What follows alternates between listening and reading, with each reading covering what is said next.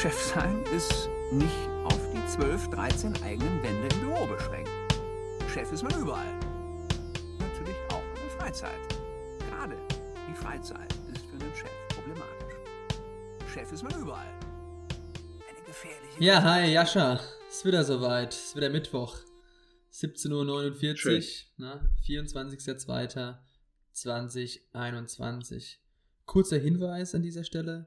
In fünf Monaten feiere ich meinen Geburtstag. Oh, ist das so? Ja. Äh, Sehr dezent. 24.07.1992. Ähm, Geschenke können auch an Wusste die ich natürlich. geschickt werden. Wusste ich natürlich. Ja, natürlich. Du hast am 11.06., gell? Mhm. Ja. Du bist dann schon 31, gell? Das ist halt natürlich. Das musst du jetzt auch nicht in aller Öffentlichkeit sagen. Ehrlich gesagt, ist jetzt nichts, worauf ich stolz bin. Ich meine, dafür kannst du auch sehr wenig. Außer halt Glück gehabt zu haben und äh, bis dato anständig im Straßenverkehr gefahren zu sein. Ja, genau. In diesem, Ja, ich in bin. diesem Sinne. Ich bin ein bisschen, äh, die, die Woche war ein bisschen, der Wocheneinstieg war ein bisschen hart. Ähm, denn ähm, am Wochenende, das kann man glaube ich auch hier mal sagen, äh, haben auch mal Gründerinnen und Gründer einfach auch mal das einen spontanen Durst gehabt und äh, einer meiner sehr guten Freunde wurde 30 und wir haben Corona-Form zu zweit. ähm, ja, das eine oder andere Weinglas zu viel getrunken und äh, das hat Ach, er war, der war bei dir vor Ort. ja, ich war bei ihm, er wohnt ja auch in München, der Björn. Und ähm, Mhm. ja, da war ich bei ihm zu Hause und ja, es war wie früher zu Studienzeiten. Und ähm, ja, da, da ich aber mittlerweile ein bisschen älter bin als zu Studienzeiten, ja, hat sich das Ganze noch bis in den Sonntag, tief in den Sonntag hineingezogen. Das heißt, du katerst gerade noch. Ja, ich würde sagen, ich habe dann bis am Montagmorgen noch so ein bisschen die, die Auswirkungen auf jeden Fall äh, verspürt. Aber jetzt bin ich wieder auf dem Dampfer, würde ich sagen. Habe auch gestern schon mein Lauftraining gestartet und äh, ja, bin jetzt wieder so voll im Saft. Bin auch richtig positiv, muss ich sagen. Ich weiß nicht, ob das am, am, am guten Wetter liegt hier. Ähm, und äh, ja, freue mich natürlich auch immer wieder dich zu sehen. Und äh, meine, meine Konstante im Leben, Jascha Sombrutski. Ja, Glückwunsch dazu. Ich meine, wir müssen ja auch wieder positiv sein, nachdem die letzte Folge eher so ein bisschen eine, ja, eine Negativstimmung hatte, beziehungsweise Real Talk war. Es ist ja immer wieder in der Zeit, auch mal zeigen zu können, Mensch, auch als ja, Gründer oder Gründerin, dann trinkt man auch mal ein. Zwar nicht jedes Wochenende, weil ich könnte das jetzt nicht mehr. Also ich war am Sonntag nicht in der Lage, irgendwas zu machen. Es war absoluter Horror. Deswegen mein Learning, sowas unter der Woche geht auf keinen Fall mehr. Früher gar kein Problem, jetzt großes Problem. Das mit wie vielen Jahren? Mit fast jetzt 28,5. Ja, kann man das sagen. Das ist schon traurig. Ja, Aber wie lief's denn, wie, wie, wie lief's denn die Woche bei Planetics?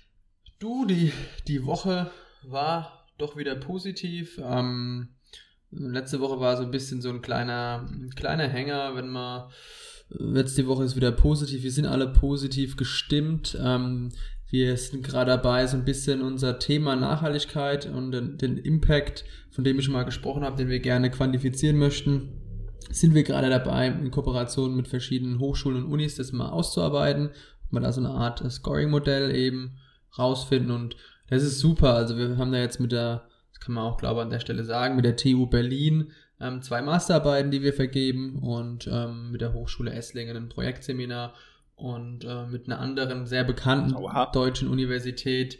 Äh, die haben uns heute auch schon eine mündliche Zusage gegeben, aber da möchte ich noch nicht zu viel verraten. Genau, und das äh, Und was erhofft ihr euch davon? einfach, dass, Also, dass, dass wir diesen, erst habt ihr diesen- nicht die Befürchtung, Bitte? äh, habt ihr nicht die Befürchtung, dass es euch mehr Arbeiten macht, als es euch bringt? Nee, das wird im Endeffekt auch mit einer der Alleinstellungsmerkmale von uns, weil wir ähm, dadurch dem ganzen Siegel-Dschungel ähm, entgehen, weil wir eine, äh, eine ja, faire Bewertbarkeit eben finden gegenüber der ganzen anderen Produkte. Und ähm, das uns dann auch ein bisschen, ja, abgrenzt von den typischen Wettbewerbern, die dann einfach nur sagen, okay, das hat hier dies und das und das Siegel, weil wenn man sich mal mit den Siegeln auseinandersetzt, haben die auch nicht mehr die Bedeutung von früher. Und ja, das ist ja, wie gesagt, die meiste Arbeit wird ja durch, durch die Uni getan, wobei wir ja dann natürlich auch koordinieren müssen, auch dabei bleiben müssen. Ähm, ja, jetzt äh, konkretisier das mal. Also wo es, es läuft draus, darauf hinaus, das, dass, dass das Endergebnis des Projektseminars beziehungsweise der Masterarbeiten ist dann quasi eine Art, wir nennen es selber so ein Nachhaltigkeitsrahmen, Framework, wo man eben messen kann, okay, das Produkt X ist jetzt, ähm, hat einen erhöhten Wasserverbrauch, man sieht aber, oder es hat dann, weil es einen erhöhten Wasserverbrauch. Wonach eine, quasi eine Bewertungsmatrix, nach der ihr beurteilt, ob ihr ob die, ob die, Produkte mit aufnehmt. Genau, richtig. Okay, verstehe. Und ähm, das aber halt versuchen zu verallgemeinern und dann das auch skalieren zu können. Genau, und das, das sind wir jetzt am Ausarbeiten und ähm, ja, das ist so ein bisschen, das soll uns ein bisschen schützen vor den ganzen bösen Copycats da draußen. dass ihr dann euer eigenes Siegel habt. Nein, dass wir einfach, wir, wir wollen das ja auch transparent äh, zeigen, den Kunden und Kundinnen, ähm, wie wir darauf gekommen sind. Das ist ja ein, ist quasi das Next Level der Transparenz. Wir zeigen ja sowieso schon alles, mhm. aber wir wollen es immer so visualisieren und da hilft es ganz gut. Ja. Und die zweite Frage, die automatisch aufkommt, ähm, wer sind so die Copycats? Also seid ihr schon auf dem Level, dass ihr schon kopiert werdet? Also es gibt, ähm, es gibt ähm, in, in, in, in England gibt es zwei, die machen genau das gleiche. Die sind im Dezember gestartet, beziehungsweise im Januar. Ähm, es gibt in, in, in Frankreich schon länger einen solchen Marktplatz, aber die machen jetzt nicht den Anschein, als würden sie groß irgendwie expandieren wollen. Und sofern ich jetzt auch ja, meine Freunde aus Frankreich kenne, ähm, bleiben die doch eher im heimischen Gefilden. Ähm, ich habe in Frankreich gelebt, deswegen kann ich das auch sagen. Um, und äh, in, in Finnland gibt es einen, einen, einen Wettbewerber, der macht aber keinen Marktplatz, sondern einfach klassisch Retail. Und die gibt es auch schon am längsten. Und von denen wissen wir, dass die zum Beispiel auch gerade eine Seed-Finanzierungsrunde Finanzierungsrunde suchen. Genau. Mhm. Ja, also man muss natürlich auch mal wissen, wer die, Wettbewerber sind, aber hier habe ich auch was Entscheidendes gelernt im Accelerator-Programm, dass ähm, früher war ich sehr sensibel und ich gedacht habe, oh Gott, jemand anderes hat auch diese Idee. Ähm, habe ich mir gedacht, oh Gott, jetzt kann ich den Laden zumachen dann können wir den Laden zumachen. Aber es ist ja im, im Endeffekt ja auch ein Zeichen dafür, dass da ein Markt ist, letztendlich. Wenn sich keiner dafür interessieren würde, auch von der Angebotsseite her, ähm, dann wäre das auch ein schlechtes Zeichen. Und das ist so ein bisschen eines der Dinge, ja, die ich aus dem Accelerator-Programm mitgenommen habe. Weil das geht jetzt, muss ich sagen, bei uns auch zu Ende. Wir hatten unseren letzten Inside Day am Montag, haben jetzt unser Zertifikat, unser Abschlusszeugnis erhalten. Ähm, ja. Und wie ist ausgefallen?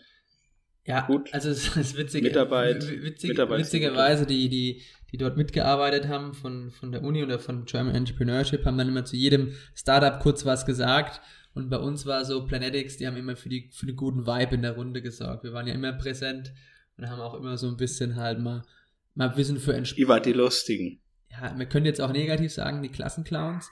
Aber im Endeffekt, die braucht es halt einfach aus, weil sonst, sonst macht es ja auch keinen Spaß. ja, das ist in so einem Arbeitszeugnis, äh, steht dann ein sehr gesellig. Ja. das heißt dann, du hast viel gesoffen auf der Arbeit. Ja, aber in dem Fall haben wir ja nicht viel gesoffen, sondern wir haben einfach mal. Habe ich das eigentlich in dein Zeugnis geschrieben? Also, du hast natürlich mein Zeugnis geschrieben, aber das stand so, glaube ich, nein, nicht aber, drin. Ja. Das ist aber auch ein fieser Move. Was denn? Aber würde mich mal interessieren, ob das bei denen, äh, ob bei deren Bewertung auch so ist. Dass, äh, wenn du, ja, die haben sich gut eingebracht und für einen guten Vibe gesorgt. Äh, das, das heißt, das sind so die ja, die sind halt so ein bisschen Clowns einfach. Nee, also wir haben ja schon sehr viel, sehr viel auch Erfahrung, Wissen mitgebracht und ja, es gibt halt Leute, die, die, die sind halt da eher so ein bisschen auch formal unterwegs, formell unterwegs. Und wir haben halt gedacht, Mensch, wir müssen mal ein bisschen Spaß haben in der Runde. Und ähm, kennst mich ja auch ein bisschen, man einen einen anderen Spaß auch mal gemacht und wieder mal gelacht und dann geht's weiter. Und äh, ja, aber genau, das war so ein bisschen die Woche und wie gesagt, das Thema Fundraising ist ein, ist ein laufender Prozess, da gibt es auch Höhen und Tiefen. Und ähm, momentan eher so wieder ein bisschen ein Hoch, würde ich sagen. Ja, das ist, äh, genau, es wird ein bisschen, ein bisschen wie Pilze sammeln. So, kommt ein Pilz nach dem anderen, kommt rein. Nee, es, Ja, weiß ich nicht, ähm, in, inwieweit der Vergleich angebracht ist, aber Ja, man sammelt halt, Schön. man sammelt halt so ein bisschen, Viel genau. Spaß beim Und wir sammeln ja auch, sammeln. wir sammeln ja auch Geld ein. Aber genug äh, zu mir. Wie war es bei dir? ach gut, ich finde eigentlich ist es auch schon ein bisschen komisch, dass wir mittwochs immer schon darüber so ein Wochenfazit ziehen. Im Aber Prinzip ist die Woche ja schon gelaufen, wenn wir ehrlich sind. Also. ja, ja, ja, im Prinzip ist er rum. Meine, Morgen ist Donnerstag, Donnerstag. Das sind eh Afterwork. wir, äh, ich, ja, ich bin, äh, äh, ich habe gerade persönlichen Struggle mit meinen, äh, mit meinen Geräten, mit meinen Arbeitsgeräten so ein bisschen. oh ja, ich auch. Das, äh, Erzähl. hält mich, hält mich ein bisschen auf gerade. Nee, ich habe halt einfach ein neues äh, MacBook und bin gerade dabei, den ganzen Kram umzuziehen und leider habe ich es immer noch nicht geschafft, es so zu organisieren, dass irgendwie alles in der Cloud liegt und äh, das gar kein Problem Diese ist. Cloud. Ja. Ja, und da bin ich bin gerade ähm, Arbeitsgeräte am Umziehen, das dauert länger als äh, erwartet, das ähm, nervt ein bisschen. Also es ist nicht einfach Copy and Paste, oder? Nee, ich, also ich muss ja auch, äh, ich, ich äh, programmiere ja auch noch selbst und äh, Entwicklungsumgebung einrichten, sowas, die ganzen Tools, das dauert ein bisschen. Und da, da habe ich gerade auch ein bisschen Struggle mit dem, mit dem neuen MacBook, äh, weil das scheinbar ein bisschen anders funktioniert als mein altes. Aber es, es kostet einfach mehr Zeit als, äh, es hat mehr Zeit als eingeplant gekostet. Das äh, war ein bisschen nervig. Ähm, ja, und sonst, äh, äh, habe ich, äh, haben wir heute unser E-Mail-Tool war heute Feuertaufe, haben wir Welches nutzt ihr denn äh, jetzt? zum ersten Mal. Klaviyo? Äh, wir haben, wir haben selbst eins geschrieben. Oh. Also wir haben quasi selbst eine eigene äh, Massen-E-Mail-Software entwickelt, wo, wodurch du dann äh, deinen Nutzerinnen und Nutzern ähm, komplett individualisierte Newsletter schicken kannst. Äh, weil wir, wir hatten ganz böse Konflikte mit Partnern von uns, die dann zum Beispiel, wir arbeiten mit Autohäusern zusammen und äh, die haben dann plötzlich Autoangebote bekommen, was wir vorher nie gemacht haben und das war dann blöd. Äh, Gerade im Banking-Sektor haben wir da schlechte Erfahrungen gemacht, weil da die äh, alteingesessenen Banken auch gar nicht so Bock auf Angebote von Online-Banken haben. Und äh, das hat halt riesen Konfliktpotenzial äh, in sich getragen. Und das war für uns jetzt die einfachste Lösung. Das, äh, ja, was heißt einfachste Lösung? Es war jetzt bestimmt ein halbjähriges Projekt. Ähm, ist auch, wird auch weiter fortgesetzt, aber äh, ja, so haben wir halt volle Kontrolle und können komplett individuell ausspielen, wer was auf seiner Vorteilsplattform ein, äh, angezeigt bekommt und was er auch im Newsletter sieht. Ja, und da war heute Feuertaufe, da ging das erste Mal, haben wir an äh, ein bisschen über eine halbe Million E-Mail-Empfänger komplett über unser Tool versendet. Und das äh, lief ganz gut. Also ich bin echt bis, bin erleichtert. Es gibt nur ein, zwei Kinderkrankheiten, die es immer gibt. Die wären zum Beispiel, was sind denn so Kinderkrankheiten? Ach, ja, irgendwelche, also da waren irgendwas hat ein bisschen gestockt. Ein paar E-Mail-Empfänger, wo dann wahrscheinlich die War keiner zu Hause. Wo, ja, so in der Art, ja. Ja, da wird irgendwas mit dem, mit dem E-Mail-Format gewesen sein. Keine Ahnung. Äh, Das checke ich jetzt gerade noch, aber im Großen und Ganzen lief es sehr flüssig. Es ist günstiger als unser E-Mail-Anbieter vorher. Es ist individueller und es ist schneller. Und äh, dafür hat sich das wahrscheinlich schon gelohnt und ist halt auch die Grundlage dafür, dass wir irgendwann vielleicht komplett automatisiert unsere Newsletter aussenden und dafür halt niemanden mehr beschäftigen müssen. Hm, krass. Extra. Und welchen E-Mail-Newsletter-Anbieter habt ihr vorher genutzt? Ähm, Clever Reach. Hm. Waren wir auch sehr zufrieden mit, ähm, halt bis jetzt diese Thematik aufkam, du kannst es individualisieren, aber es würde einfach, würden mindestens eine Person äh, Vollzeit dafür beschäftigen müssen. Hm. Mhm. Ja, und Okay. das ist halt gerade nicht gegeben, weil wir quasi verschiedene Newsletter in hunderten Varianten äh, ausspielen müssen. mhm. die dann immer einzeln erstellt werden müssen. Und das passiert halt jetzt mehr oder weniger automatisch. Das ist ganz gut.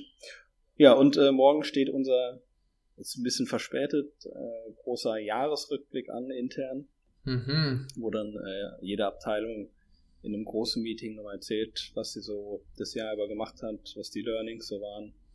Da bin ich auch sehr gespannt drauf, weil es das erste Mal ist, dass ich die nicht, äh, diesen Jahresrückblick nicht komplett selbst halte, sondern äh, jede Abteilung hat quasi den Auftrag bekommen, hier fasst mal in 10 Minuten euer Jahr zusammen ähm, und, und, baut eine Präsentation dazu. Gibt's dazu Alkohol? Äh, bin ich bin ich sehr gespannt drauf.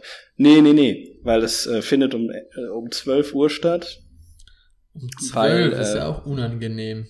Also da hat man ja, da die, geht ja manchmal die Aufmerksamkeitsspanne bei den meisten gegen null dann, ne? So, der Magen knurrt. Warum?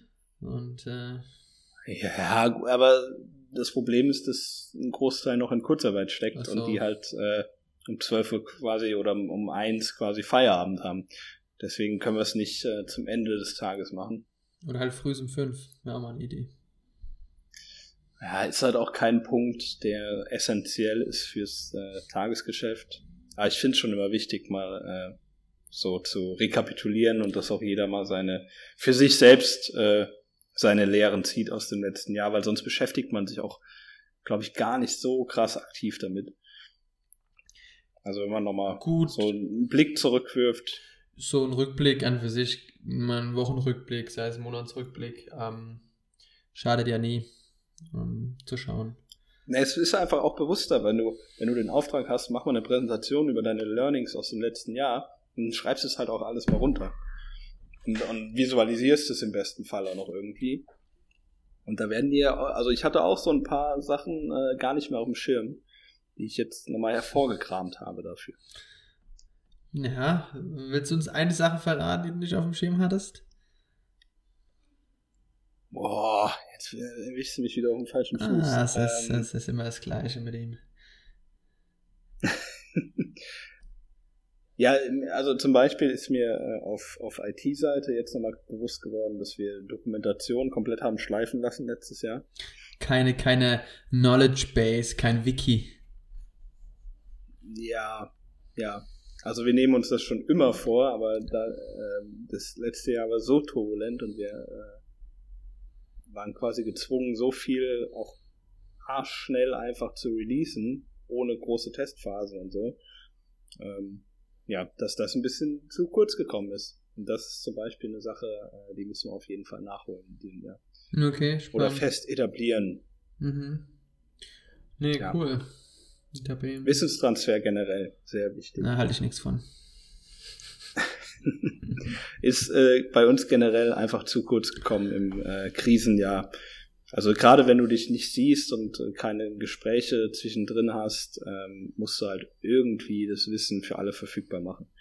Und da, also unser Wiki wurde so gut wie nicht genutzt und mm. das ist, äh, ist wichtig, dass es aktiv genutzt wird. Wir nutzen also, wir befüllen es so schubweise. Ich glaube, wenn man mal wieder, wenn man was länger regelmäßig gemacht hat, dann befüllen wir es. Am Anfang ist immer noch so ein bisschen. Aber ihr habt eins. Ja, wir nutzen eins. So auf ähm, Wikipedia-Basis.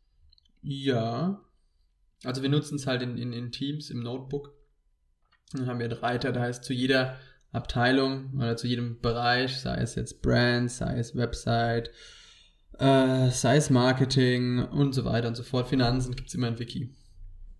Beispielsweise steht, das steht dann überall dabei, wie, wie ich es gerne hätte, dass die Leute die Rechnung ablegen, wie sie sie benennen. Ähm, im, im, im, oder wenn es eine Retoure gibt, steht ganz genau dran, welche Schritte zu beachten sind. Ähm, es gibt Templates zur Vorlage, dass man nicht immer einen also neuen Text schreiben muss. Man momentan hält sich das ja echt in Grenzen bei uns mit den Retouren, aber wenn es mal größer wird. Ähm, ja, finde ich gut, dass ihr das jetzt schon macht. Okay. Also haben wir nie gemacht.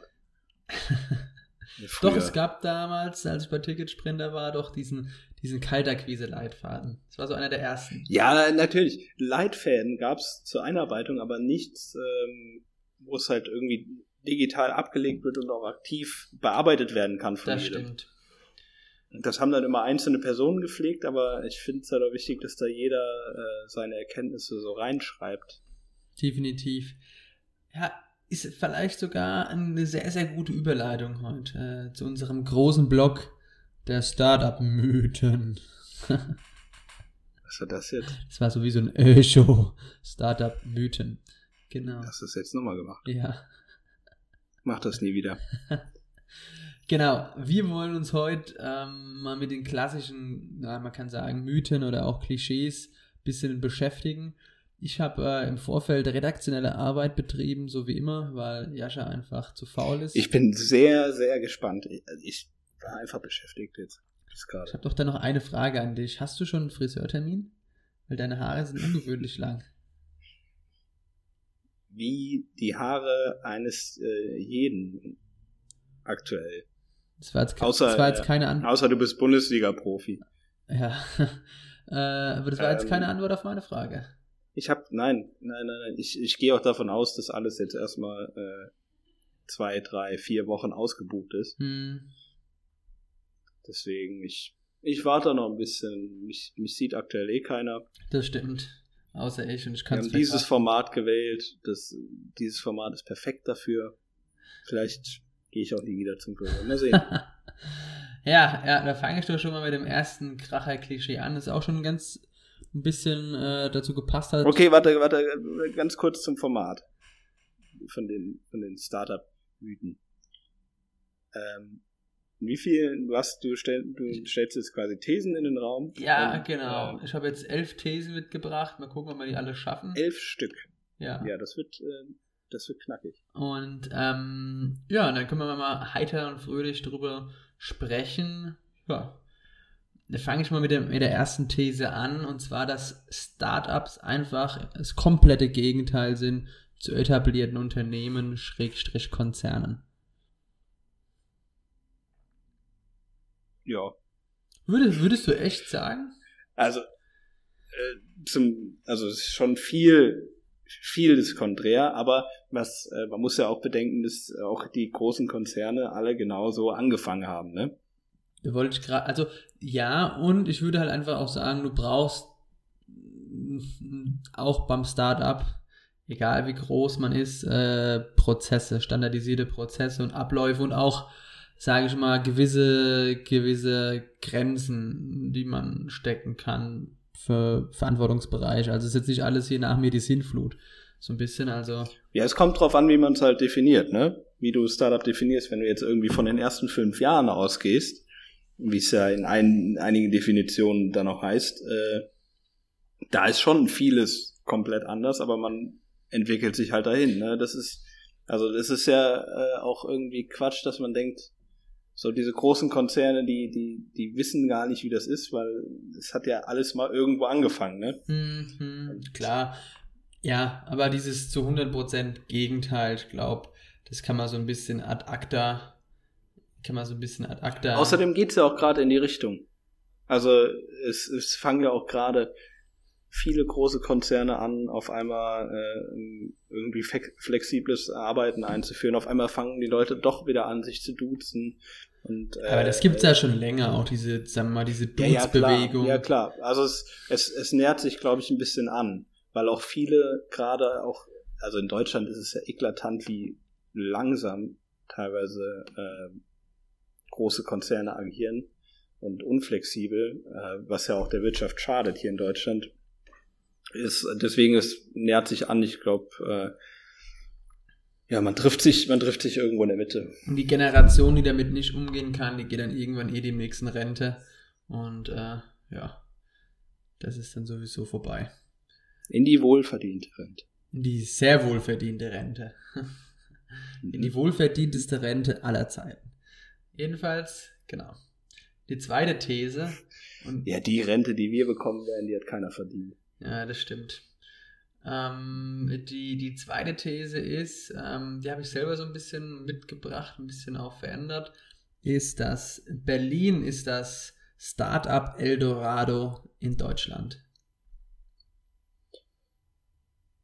Schwer zu beurteilen, weil ich, also für mich, weil ich nie in Berlin gearbeitet habe.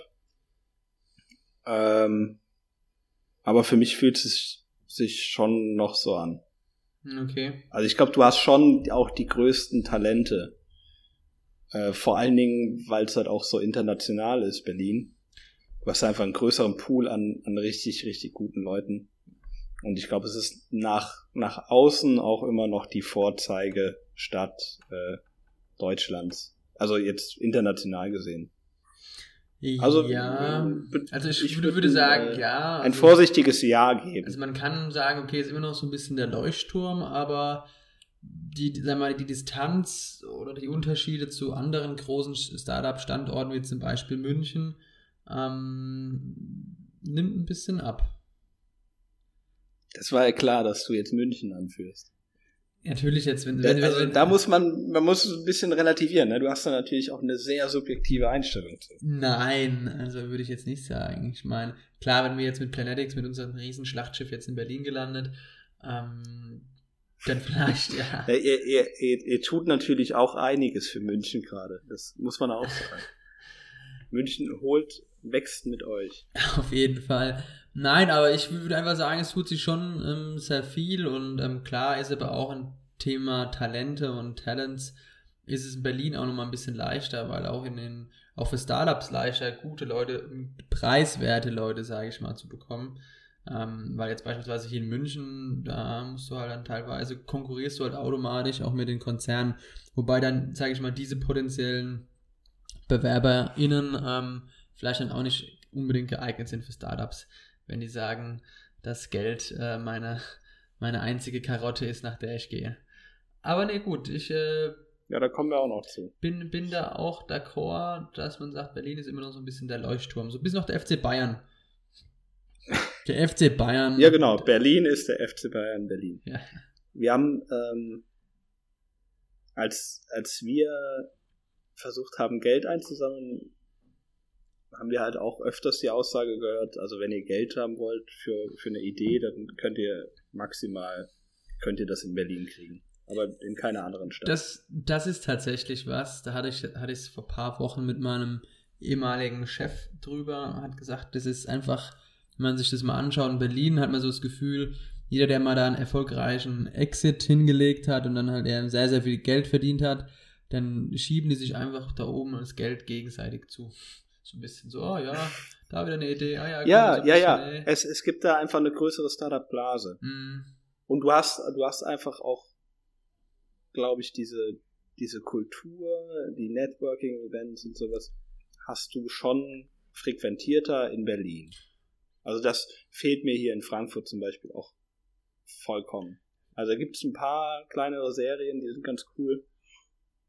Aber äh, ja, ich glaube, da, da ist Berlin schon noch weit vorne. Okay. These Nummer drei. Wenn gegründet wird, dann immer aus der Garage heraus. so ein Bullshit, echt. Also, das ist ja echt richtiger Schwachsinn. Ich glaube, das ist tatsächlich eher auch so ein bisschen angelehnt an das, an das, an das Amerikanische. Ist, ist, ist, das deine These? Hast du das irgendwo Das habe ich äh, gefunden bei der Zeit. Nicht Spaß. Ähm. Das habe ich auf jeden Fall gefunden und ähm, ja, es ist ja, man ist ja auch ein Mythos manchmal, das ist ja absolut es wird ja nur einfach so gesagt, weil Amazon hat so angefangen oder auch, glaube Apple oder auch Microsoft so früher in den früheren Ja, das Paradebeispiel ist ja Apple. Genau, und wenn ich, wenn ich mich jetzt dran entsinne, die, die Jungs von Kite, die so ein bisschen das auch das äh, Car Renting ähm, tatsächlich machen, oder diese Car Subscription in den USA, die deutschen Gründer, äh, Kite heißen die, glaube ich, die haben auch in der Garage angefangen. Irgendwo. Hm. Ja. Aber ich sag mal so, es ist, sagen wir mal, üblich, dass man jetzt vielleicht nicht in einem High-End Office anfängt und rausgründet, weil am Anfang ist man eher darauf bedacht, Geld zu sparen. Also wenn ich mich richtig dran erinnere, habt ihr bei Sandro im Wohnzimmer angefangen, oder? Du musst gerade nochmal wiederholen, ich habe dich gerade nicht gehört. Ich habe gesagt, dass ähm, natürlich ein Großteil früher, man, man, man fängt nicht ja nicht direkt an im absoluten super Luxus-Office, sondern man muss ja im, man spart ja meistens darauf aus, Geld zu sparen. Und wenn ich mich richtig erinnere, habt ihr damals äh, ja im Wohnzimmer von Sandro angefangen, ne? Ja, ja. Ja, du, das ist halt, die romantische, das ist so diese romantische Vorstellung vom Gründen, dass du halt, das, das hat sich halt mit Apple einfach eingebrannt, das in der Garage passiert, glaube ich. Ähm, aber Alter, wer hat denn heute noch eine Garage? Und äh, ich habe ja heute auch die Möglichkeit, mir irgendwo ein äh, Shared Office anzumieten. Und äh, Apple hat Hardware gebaut und das ist ja was komplett, was komplett anderes. Da macht eine Garage auch Sinn. Da macht eine Garage auch Sinn, mhm. aber äh, ja, du hast halt heute ganz andere Möglichkeiten. Zum anderen hat äh, gerade in den Städten, glaube ich, haben nicht so viele äh, junge Gründerinnen und Gründer eine Garage zur Verfügung. Nee. Ähm, ja, also ähm, Bullshit. Bullshit. Ja, wir haben ja auch okay, Remote ja. Äh, gegründet, wobei wir auch kein physisches Produkt ja, haben. Ja, das, das ist ja auch mittlerweile einfach möglich. Hm, klar. Ähm, GründerInnen lieben das Risiko. Ja, risikoavers sind sie auf jeden Fall nicht. Ja. So viel ist klar. Also ich würde jetzt nicht sagen, dass ich der absolute Risiko-Junkie bin und ich sage, wir fahren zur nächsten Brücke, bind mir ein Seil dran und let's go. Ähm, aber ich würde schon sagen, dass, dass man schon eine Tendenz dazu hat, gern mal ein Risiko zu gehen. Mm, aber ich würde jetzt nicht immer all in gehen, sagen wir es mal so.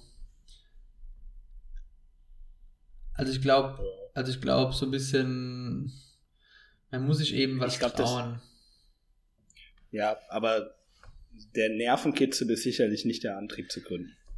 Nee, ganz, nein, ganz und gar nicht. Dann kannst du auch äh, auf die Achterbahn gehen. Ja, das ist ja Quatsch. Der Elon Musk hat es ja letztens auch mal gesagt im Clubhaus, dass wenn man quasi zum Gründen gezwungen werden muss oder zum Gründen gepusht werden muss, dass man dann einfach nicht gründen soll. Don't do it, hat er dann gesagt. don't do it. If you need to be pushed, ich, don't do it. Nee, äh, wenn du, wenn du, er wurde ja gefragt, ob du, ähm, ob er, er ermunternde Wört, Worte hat für, für Gründer. Und dann war halt die Antwort, äh, ja, wenn du ermunternde Worte dafür brauchst, dann äh, ja. lass es. Dann sollst du kein Gründer sein. Okay. Dann, dann ja, aber das Risiko geht, glaube ich, mit einher. Es ist ein kalkuliertes Risiko. Also bei mir weiß ich jetzt auch, okay, wenn es Aber es ist nicht der Grund, warum man es macht. Nee. Aber ist ja auch, jetzt stand ja auch, war ja nicht die, das, der Mythos, war ja nicht, Gründer lieben das Risiko, äh, Gründerinnen gründen, weil sie das Risiko lieben. Das war nicht die These, sondern einfach nur generell, GründerInnen lieben das Risiko. Nächster. Sind nicht abgeneigt. Nächster Mythos. GründerInnen sind Studienabbrecher. Das ist ja auch. Wo hast du das alles her? Das ist ja. hat sich da, hat da einer die Steve Jobs Biografie gelesen und hat dann gedacht, okay, das, das ist. Ja, das ist aber so ein bisschen, was man halt glaubt, sehr, sehr amerikanisch geprägtes Klischee. Ich habe auch andere noch. Ja, aber dazu noch ganz kurz, äh, ganz sicher nicht. Ganz sicher nicht. Also ich glaube, der Großteil, gerade der, der Digitalgründer, äh, hat wahrscheinlich schon, äh, also hat, hat kein Studium abgebrochen. So aktiv, keine Ahnung. Du kannst ja auch ein Studium irgendwie nebenher noch fertig machen. Hm. Ähm, Man, du warst ja, ja. gerade fertig oder eben, du warst ja in den letzten Zügen als du dann angefangen Ja, ich war an der, an der Bachelorarbeit, war ich ja. Mhm. Aber ich habe auch kein Zeugnis mehr. Also ich, ich hatte noch nie ein Zeugnis. Ich kann ich kann es wirklich nicht nachweisen, dass ich meinen Bachelor habe. Ja gut, du könntest dort bestimmt anrufen im Sekretariat und, und, und die würden dir mal eins ausstellen, so eine Kopie. Ja, bestimmt. Keine Ahnung. Ich habe es damals nicht gemacht, weil ähm, also Bachelorarbeit habe ich mir habe ich mir nicht ausgedruckt, weil es in Summe schon 140 Euro gekostet hat, weil die so lang war einfach. Und äh, Bachelorzeugnis gab es auf der Abschlussfeier. Da bin ich aber nicht hingegangen, ähm, weil ich auch ein bisschen Verzug hatte und die Leute, mit denen ich zu tun hatte, hatten da, äh, waren da einfach nicht. Und äh, ja, und postalisch hätte es halt 5 Euro gekostet. Da habe ich gesagt, nee. Das ist mit der Lumpen dann auch nicht wert, ja. Okay. nee. Äh, da, ja, also es gibt, glaube ich, solche und solche. Ist jetzt kein, kein. Äh, Aber was man sagen kann, ist, äh, man muss nicht studiert haben, um zu gründen. Auf keinen Fall. Auf gar keinen Fall. Also auf gar keinen Fall, weil, also weil das Studium ist ja jetzt auch nicht so praxisorientiert meistens. Nee, nee. Ja, Keine Voraussetzung, auf gar keinen Fall. Ich würde sogar, ich würde vielleicht sogar behaupten, vielleicht sind äh, Leute, die nicht studiert haben, die besseren Macher. Das würde ich so mal in den Raum stellen. Ja, das sind dann tendenziell eher die, die das einfach mal machen. Also ich kann mir vorstellen, dass viele, die, die studieren, sich noch immer zu sehr in der Theorie äh, verlieren und immer noch immer lieber noch einmal testen wollen, anstatt einfach mal zu machen. Ja, ja, die machen dann irgendwelche äh, Kackkurven, stellen die da auf, äh, die sie aus äh, VWL kennen. Es gibt schon viele so, ich meine, habe ich die auch in meinem Netzwerk, auch so Gründerinnen, ähm, die die vielleicht einmal noch die ein oder andere Schleife eben auch äh, ja, zu viel drehen und äh, sich da auch verrennen. Ähm, und äh, wie, wie hat. Was ja auch nicht verkehrt ist, was ja auch nicht verkehrt man, ist. Aber ja. Also wir hatten ganz oft die, die, die Überflieger ähm, so von den, von den hoch angesehenen Wirtschaftsunis, deren kreativste Idee war es immer, einfach ein äh, erfolgreiches Unternehmen aus den USA zu kopieren, weil die das so gelernt haben in ihrer Beratung und auf ihrer Uni äh, ein erfolgreiches Unternehmen zu kopieren, äh, halbwegs groß zu machen und dann zu verkaufen. Ich glaube schon, dass die. Sprichst du von den Samwer-Brüdern? Die.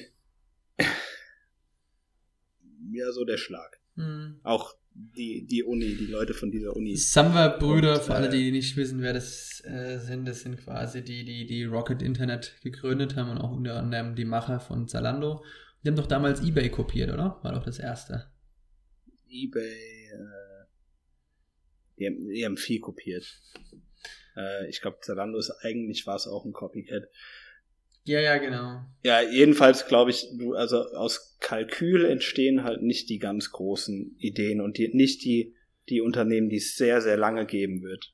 Mhm. Die, diese, diese aus Kalkül gegründeten Unternehmen, die sind halt dann irgendwann verkauft und dann sind die weg. Mhm. Genau. Dann, ähm, ja, Nummer 6. Gründerinnen sind jung. Och. Nö, bin ich jetzt nicht. Also. Also ich habe hier natürlich auch eine Statistik. Ähm, bin ja nicht ganz unvorbereitet. Ähm, die Quelle ist Statista. Ich bin sehr beeindruckt. Die Quelle ist Statista. Ähm, in der Tat, also man, äh, man kann sagen, dass letztes Jahr, also im Jahr 2019, waren die Gründer 47 oder 48 Prozent der Gründer waren zwischen 25 und 34 Jahre alt. Ähm, dann der größere Teil zwischen mit 28 Prozent zwischen 35 und 44 Jahren. Und ja, selbst nach 45 gründen dann auch nochmal 16 Prozent der Leute. Und die wenigsten mit 8,4 Prozent sind zwischen 18 und 24 Jahre alt. Hm. Ich glaube, mit ab einem gewissen Alter ist halt auch die Überwindung, jetzt nochmal bei Null anzufangen, einfach größer.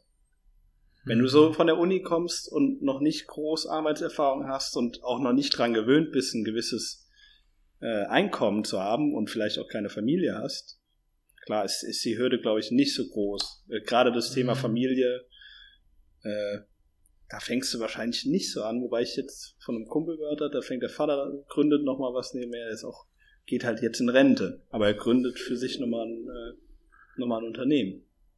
Aber du hast natürlich auch ein bisschen mehr Power. Ne? Klar, also mm, wie gesagt, also es, es, war für mich zu erwarten, dass es so ausfällt, weil es eben die besagten Gründe sind, die du eben auch genannt hast, die dafür sprechen. Ja. Aber es ist nie zu spät. Nö, also ich habe letztes Jahr bei Höhle der Löwen in der einen Staffel gesehen, da war einer, glaube ich, 67 oder 68, der hatte gegründet.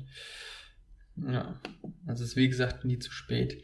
Ähm, dann ein nächster Mythos. Freunde, Familie, Partnerschaft.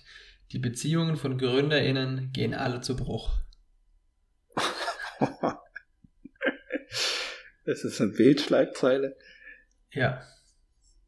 Okay. Haben wir ja letzte Woche schon drüber gesprochen. Also kann, ich glaube, die Wahrscheinlichkeit ist höher. Ist, ist, ist, ist glaube ich, wenn man sich dieser Gefahr nicht bewusst ist, äh, kann es durchaus passieren. Ja. Wir haben ja jetzt, Also wir haben ja jetzt mit allem, wenn du- dieser Gefahr ja auch gesagt, okay, damit wir mehr Zeit miteinander verbringen, haben wir auch diesen Podcast gemacht. Ist eigentlich nur Therapie. Genau, genau. Ja. Damit das nicht zu Bruch geht. ja. Und es ist trotzdem noch nicht gut. Nee. Aber ich glaube, es ist einfach, wenn du einfach weniger Zeit in was investierst, dann ist es halt auch fragiler. Klar. Kann aber natürlich auch sein, wenn du zu viel Zeit in etwas investierst, also sprich auch Freundschaften, Familie, dass du dann auch wiederum äh, den Overkill leistest und dann den Leuten einfach hart auf den Sack gehst. Ja, ist ja gerade äh, in der Pandemie wahrscheinlich nicht wenigen Menschen so ergangen. Oh nee, keine Lust. Und Handy weggelegt. Auf einmal musst du deine Kinder sehen den ganzen Tag. Denkst ja auch, hätte ich vielleicht besser nicht gemacht. Ja. ja, ja gut, da sind wir uns ja einig. Ähm, dann würde ich sagen, Mythos Nummer 8. Ohne Vorgesetzte leben Gründer in absoluter Freiheit und Gründerinnen. Bullshit. Weil du hast ja ganz oft hast du ja noch Investoren dabei und äh, die haben dich an den Eiern. Hm, Ja, kommt immer drauf an, was man unterschreibt. Aber ich würde, würde, würde generell sagen, Aber das sind ja keine äh, äh, Spaß- und Freundschaftsverträge, die du da unterschreibst. Die sind schon auch meistens so gestaltet, dass ähm, Ja, dass sie, Ja. dass sie, dass sie, dass sie dich so, dass sie auf jeden Fall was gegen dich in die Hand haben und äh, wir hatten witzigerweise heute so ein Kennenlerngespräch oder so ein Gespräch halt mit, mit, mit potenziellen Investoren. Das ist auch immer so eine Frage, wo immer, immer so kommt, so, ja, und was macht ihr denn mit dem Geld? Was habt ihr denn denn vor? Ne? Angenommen, ihr habt das Geld ein, alle, alles eingesammelt.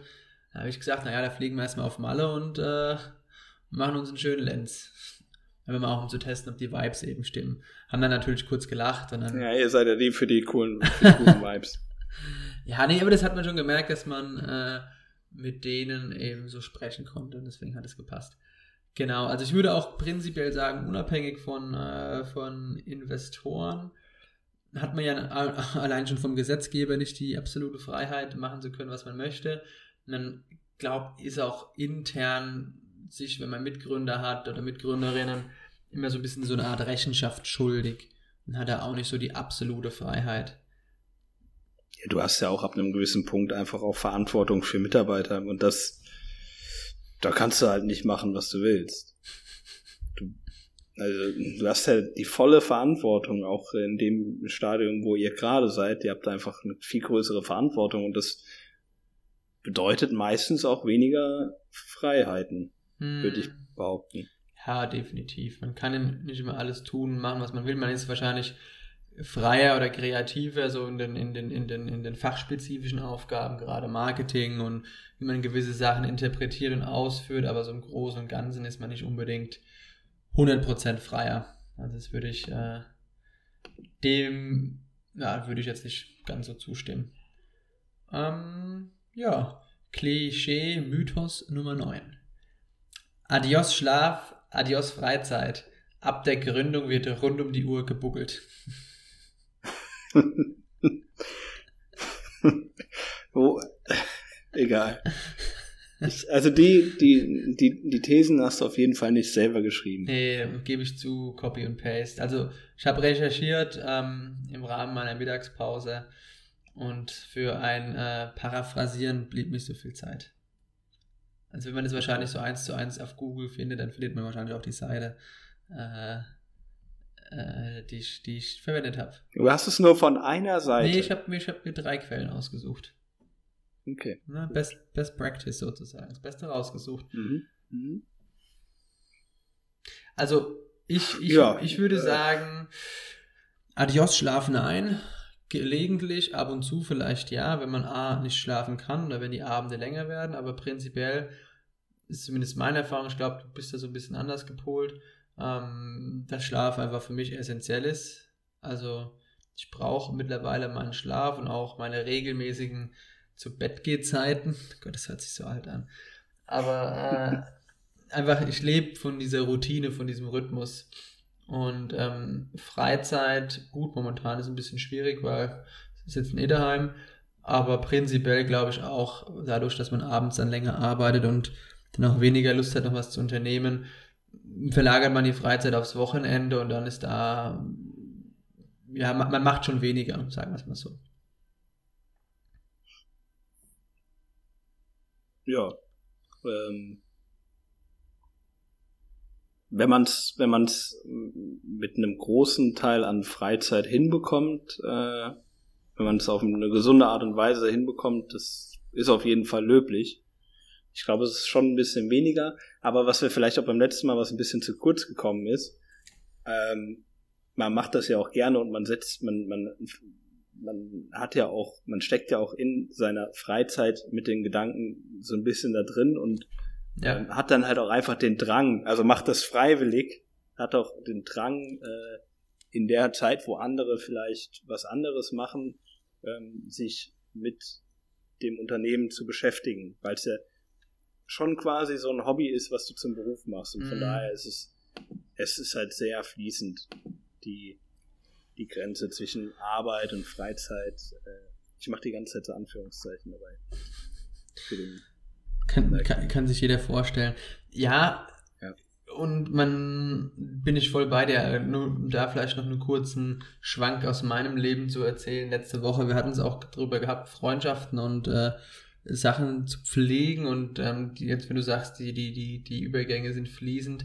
Der Rafa und ich haben auch letzte Woche Donnerstag ähm, gesagt, dass wir uns einfach nach der Arbeit nochmal treffen im Büro ähm, und einfach nochmal, einfach mal nur die Freundschaft versuchen, wieder zu pflegen. Das klingt so, als wäre sie voll im Arsch. Ist sie natürlich nicht, aber. Nee, das hattest du, hattest du erzählt. Genau. Und ähm, nee, es war gut. Aber man findet trotzdem, auch wenn man sagen, hey, wir reden jetzt nicht über die Arbeit, ab irgendeinem Punkt dann brechen die Dämme und dann sprichst du trotzdem wieder so ein bisschen drüber, auch wenn es nicht die ganze Zeit ist, aber da war dann schon mal so eine halbe Stunde, dreiviertel Stunde dabei, wo man dann eben drüber gesprochen hat, was ja dann auch im Endeffekt völlig okay ist, weil es ja ein natürlicher Drang eben auch ist und das ist ja momentan auch so das, was neben der Freundschaft einen am meisten miteinander verbindet. Ja, man macht es ja auch gerne. Ne? Ja, genau. Deswegen. Es ist auch gesund noch. Es also. fließt fließt ineinander über. Okay. Dann Klischee oder Mythos Nummer 10. Die perfekte Geschäftsidee trifft GründerInnen Widerschlag.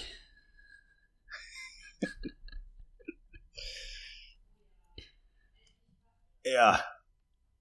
Also, zum einen gibt es die perfekte Geschäftsidee, würde ich sagen, nein. Mm. Äh, wie war, wie war das bei euch? Und ich glaube, also es ist ja, glaube ich, ich bin ja quasi zum Gründungsteam dazugestoßen. Also Aber nicht, habt ihr damals nicht das noch geändert? Also um im Fachjargon zu bleiben, seid ihr nicht pivotiert? Ja, ja schon. Ja. Ähm, ja, aber der Plan stand schon grob, als ich dazu kam. Ähm, ja, aber das genau das ist es ja, man. Ich glaube, die die perfekte perfekt ist ein Geschäftsmodell gerade zum Start nie. Nee, nee. Du entwickelst es ja permanent weiter. Du hast vielleicht, du startest mit einer Idee, aber die wird nicht perfekt sein. Und du wirst, du wirst es ja auch erstmal, äh, wie alle anderen, denen du davon erzählst, wirst es erstmal challengen und äh, dementsprechend auch äh, gucken, du wirst es anpassen. Hm, definitiv. Ja, war ja bei uns. Also du musst ja auch flexibel sein. War, war bei uns auch so. Also es war tatsächlich auch ein Prozess. Manch hatte das mal erzählt Rafa kam mal her mit der Idee erstmal zu dem nachhaltigen Sportschuh und dann haben wir halt gemerkt, huh, wir zwei Raketen, äh, die mit Textilien bis dato wirklich gar nichts zu tun hatten, das wäre doch nicht so die beste Idee. Und haben wir dann uns langsam eben zu unserer heutigen Idee, wie man Planetix eben kennt, hinentwickelt. Genau. Äh, ja, genau, man setzt sich dann zusammen und dann äh, erarbeitet man das. Ja. Also es ist halt nicht so, zack, ich glaube, ist es da. So das Wichtigste ist und ja auch alle großen dran zu bleiben. Ne? Also man muss dann wirklich äh, ja, ausdauernd sein in der Hinsicht, ja. Und dann haben wir da eine super Idee. So, ich sehe gerade, Klischee Nummer 11, Mythos Nummer 11 ist eine Wiederholung. ähm, ich habe irgendwie vor lauter Copy und Paste äh, gesehen, dass, das, dass wir das Thema schon hatten, nämlich Platz 11 wäre gewesen, kein Platz für alte Säcke, Gründer sind jung und knackig. Ähm, das hatten wir ja Das- eben schon. Aber mir ist direkt ein anderes, äh, ein anderer Mythos noch in, in den Kopf gestiegen, der auch auf einer dieser Seiten stand, nämlich dass GründerInnen absolute Geldgeier sind und gierig nach Geld sind. Und deswegen auch gründen, weil sie sagen, sie wollen reich werden damit. Ich glaube, das sind die schlechtesten Gründer und Gründerinnen mit Abstand. Und äh, ja, also ich kann das nicht bestätigen. Wenn ich, äh, wenn ich Bock hätte auf viel Geld, dann hätte ich schon längst was anderes gemacht. Ja, Weil es ist, es ist schon, denke ich, ein langer Weg. Also ist es heute noch nicht viel Geld. nee, also Vielleicht wird es in fünf Jahren mal viel Geld, wer weiß. Ja, kannst du mal Lotto spielen. Ähm, also, ich glaube, das Klischee oder diese, dieser Mythos hat schon seine Berechtigung, weil es in der Startup-Szene schon viele gibt, die, die einfach darauf hinarbeiten, Ja, ich sag ja, dass, dass, dass, dass Beispiel Sambas. Die wollen ja nicht die Welt verändern oder große Ideen nach draußen tragen. Die kopieren, was funktioniert und machen Kohle damit. klar. Fertig. Und, aber das das finde ich so ein bisschen ein Trend, der leider nicht so schön ist, einfach, dass viele sagen, okay, da wird ja bewusst, werden ja die auch, ist ja auch ein, ein Spiel, was ja auch von den Geldkapitalgebern, von den großen Kapitalfonds ja auch so getrieben wird, einfach in fünf Jahren das Ding maximal groß machen und dann einfach zu verkaufen. Und ähm, wie du sagst, ich glaube, ich hatte heute wieder auch ein, noch ein, ein schönes Gespräch, auch mit einem, mit einem Business Angel.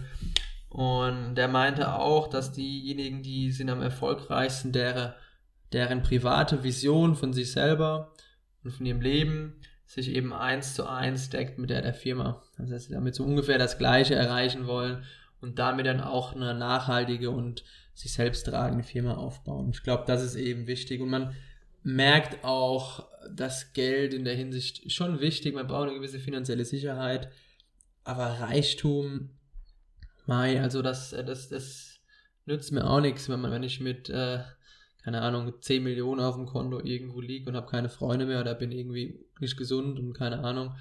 Ähm, das erfüllt mich nicht. Ich habe so ein bisschen Reichtum schon erfahren, indem ich äh, auch vorher ganz gut bezahlte Corporate Jobs hatte mit Dienstwagen dies und das. Und war trotzdem scheiße. Also weil ich zu viel gearbeitet habe für was, wo ich nicht hinterstand und äh, mein privates Umfeld genauso gelitten hatte. Bloß diesmal war ich halt dann selber schlecht drauf auch und ja, deswegen äh, ist das, glaub, ist es vielleicht, kann ein schöner Nebeneffekt sein, aber man sollte niemals weder, äh, man sollte niemals die Company danach ausrichten. Ähm, da, da, dass, dass man selber maximal viel Geld verdient. Und ich finde auch, das wird mit, mit Zeit auch unsexier, wenn man das so sagen kann.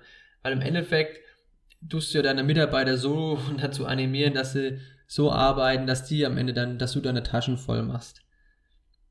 Und ja. Ja, klar, das sollte äh, gut, das, das sollte man dann aber auch nicht vor seinen äh, Mitarbeiterinnen ausleben.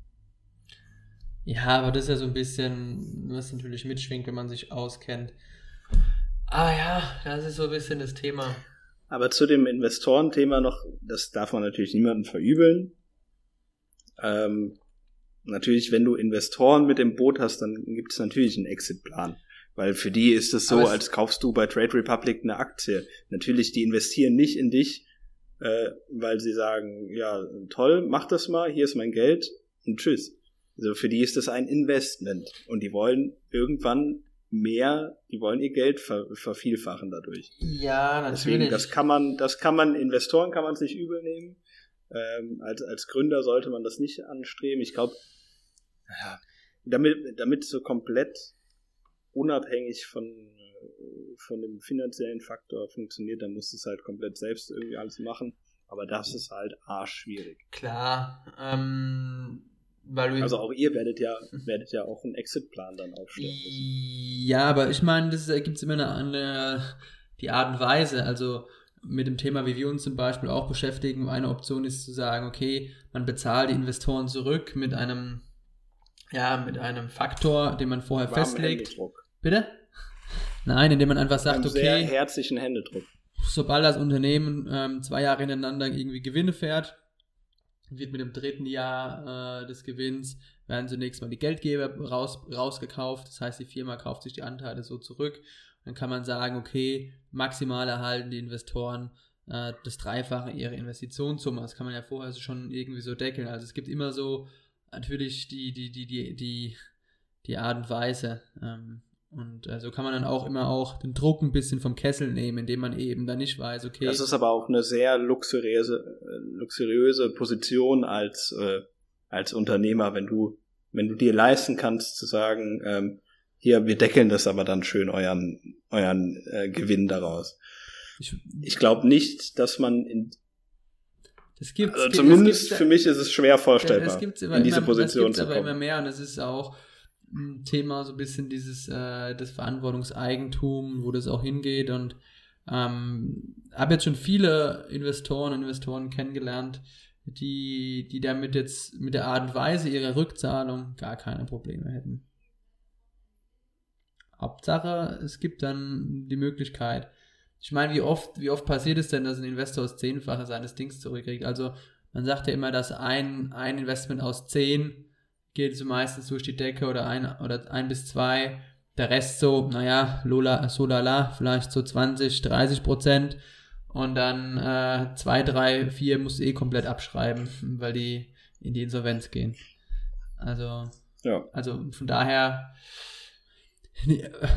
vielleicht, weil du, kann mir vorstellen, war noch nie da gewesen, aber wenn du einen gewissen Druck hast, entscheidest du dich vielleicht auch manchmal falsch an einem einen oder anderen Stelle, weil du eben noch anders getrieben wirst.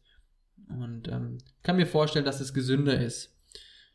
Ähm, aber das, wie gesagt, das ist äh, jetzt ein anderes Thema. Und äh, ein anderes Thema für, für vielleicht den, den, ja, nächste Woche oder wann anders. Und ähm, ja, weil ist jetzt auch schon wieder Zeit. Ähm, ich bin ja mich heute gerade heute Nachmittag damit beschäftigt, neue Produkte hochzuladen für Planetix. Ähm, also Blick auf die Seite oh. lohnt sich. Ähm, und, äh, Was gibt's denn? Hast du einen Teaser? Ich habe einen Teaser. Also es wird äh, zum ersten Mal äh, ja, für Männer spezielle Yoga-Klamotten geben. Die kommen hoch. Yoga-Pants für Männer? Ja. Gibt's sowas? Ja, natürlich. okay, jetzt bin ich sehr gespannt. Da werde ich natürlich. Ähm, wann ist es soweit? Kannst du dann jetzt mal anfangen? Ja, werde jetzt, nachdem ich äh, dann hier mit dir aufgelegt habe, ähm, werde ich hier äh, das noch fertig machen, ja. Geil. Ja, musst du dann aber auch eine. Da bin ich sehr, also. Da musst du aber auch eine kaufen. Um Gottes Willen, nein. Das sieht doch bestimmt. Ich glaube, die, die ist richtig, die ist richtig entspannt. Da genießt er richtig das Leben mit. Ich glaube, dafür bin ich noch nicht bereit. Aber ich bin, ich bin schon für was anderes bereit und ich da jetzt mal aus dem Nähkästchen plaudern kann, wenn wir mit lockeren Klamotten, von lockeren Klamotten sprechen. Ich habe mir ein Nachthemd gekauft. Für Männer. Das ist nicht dein Ernst. Es ist, kennst du, kennst du nicht die eine Folge? Man könnte meinen, du wirst ja, nicht mal 31, irgendwie 51 oder so dieses Jahr. Aber kennst du nicht die eine Folge bei How I Met Your Mother? Ja, von How I Met Your Mother. Da habe ich mir gedacht, da muss vielleicht doch was dran sein und habe mir Anfang des Jahres. Ich habe das auch schon ausprobiert. Es ist wirklich so. Ja, es ist einfach ein anderes Gefühl. Ähm, und äh, ja, das feiere ich. Und äh, es, ist, es, es, sieht, es sieht ungewohnt aus, aber es ist einfach bequem. Und auch äh, die, die, die Bio-Baumwolle äh, hier auch super. Hess Natur, keine Schleichwerbung, kann ich aber nur empfehlen. Klare Produktempfehlung. Hm, Kenne ich, ja. ja. Hm. Ich trage auch einmal im Jahr Nachthemd. Zu welchem Anlass verrate ich in der nächsten Folge. Oh, das ist natürlich ein Kracher. Ich tippe auf Karneval, Fasching. Hm, das wäre jetzt meins gewesen. Oder gibt es sowas wie einen Schlafanzugball bei euch? Ich weiß es nicht. Hm. Das wird man sehen in diesem Sinne äh, sage ich auf jeden Fall schon mal Servus und äh, wir sehen uns dann im März nächste Woche. Würde ich sagen. Ach so, ja, dann bis März. Ja, ja bis März. Ja, ja. Tschüssi. Ja, bis März. Tschüss.